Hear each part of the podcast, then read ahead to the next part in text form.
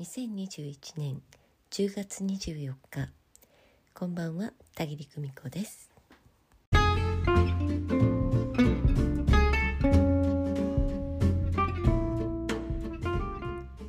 わがままには2種類あります。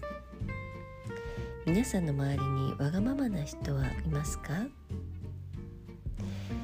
それなのになぜか憎めない人。そういう人は本当に徳が高い人ですね。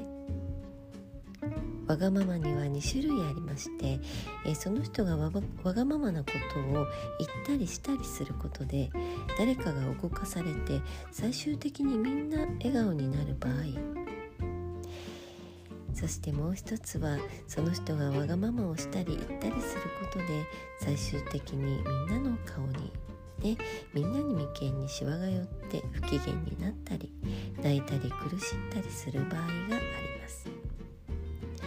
この2つは何が違うんでしょうか？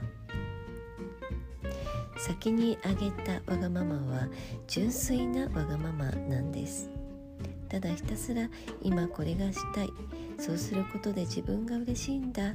自分が最高の笑顔になれるんだとどこかで知っているがゆえの、えその幸せ感が周りにもこぼれて波及するというような。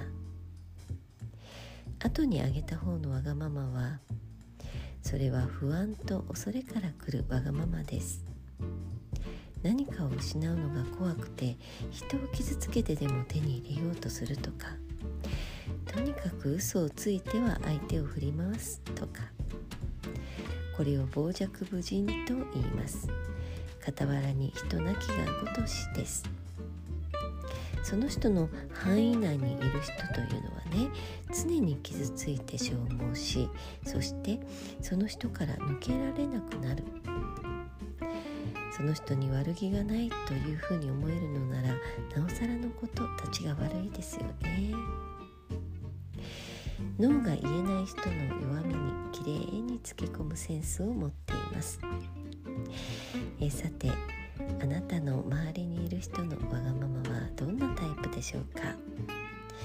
私自身がわがままだわなんてね今思った人はあなたはわがままではありません。